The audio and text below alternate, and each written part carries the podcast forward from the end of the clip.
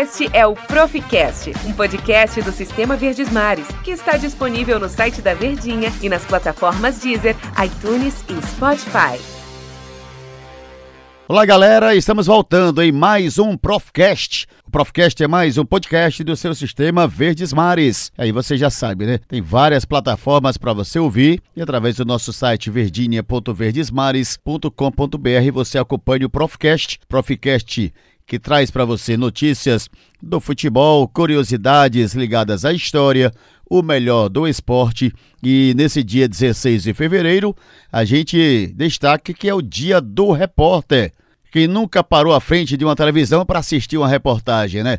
Pois é, no dia 16 de fevereiro é o dia do profissional do repórter, que é responsável de elaborar reportagens, reportagens às vezes interessantes que prende você. No radinho você fica ligado, prestando atenção à reportagem, tem entrevistas, redação de textos para revista, web, ou seja, toda essa cobertura de eventos e coletivas realizada pelo repórter. E a gente parabeniza nesse dia 16 de fevereiro o repórter no seu dia, o dia do repórter. Mas o dia 16 de fevereiro foi de jogo do Campeonato Cearense. O Calcaia mais uma vez sem vencer.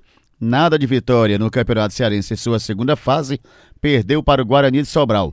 Nesta segunda-feira, dia 17 de fevereiro, tem Fortaleza contra o Imperatriz. É o jogo válido pela Copa do Nordeste. Mas, trazendo fatos históricos do dia 16 de fevereiro, a gente encontra que no, no ano de 1958 nascia Oscar Schmidt. Lembra dele, né? Ex-basquetebolista brasileiro é um ex-jogador de basquete considerado o maior jogador brasileiro e um dos maiores do mundo em todos os tempos, mesmo sem ter atuado na NBA.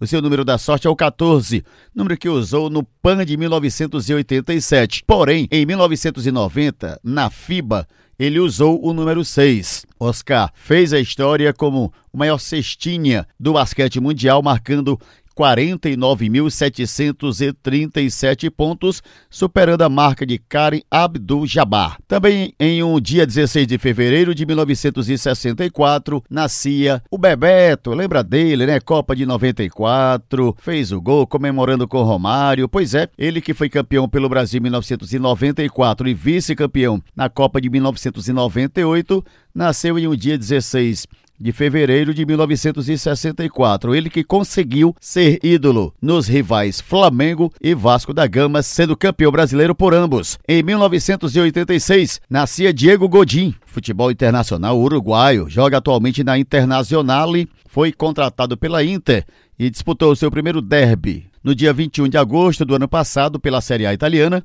quando a Inter venceu o Milan pelo placar de 2 a 0. Mas em um dia 16 de fevereiro, falecia Jânio da Silva Quadros. Foi advogado, foi professor e político brasileiro. Foi o 22 segundo presidente do Brasil entre 31 de janeiro de 1961 e 25 de agosto de 1961, quando ele renunciou, né? Todos lembram na história, né? Ele na sua campanha utilizava a vassoura como símbolo, o varre-varre vassourinha, conseguiu um grande número de votos com essa campanha popular Porém, ele enfrentou acusações de corrupção ao final da sua vida e faleceu em um dia 16 de fevereiro de 1992. Lembrando, hein, que o dia 16 de fevereiro, dia do repórter, teve campeonato cearense, mas tem também no dia 17 de fevereiro Imperatriz e Fortaleza pela Copa do Nordeste. Valeu, forte abraço a você.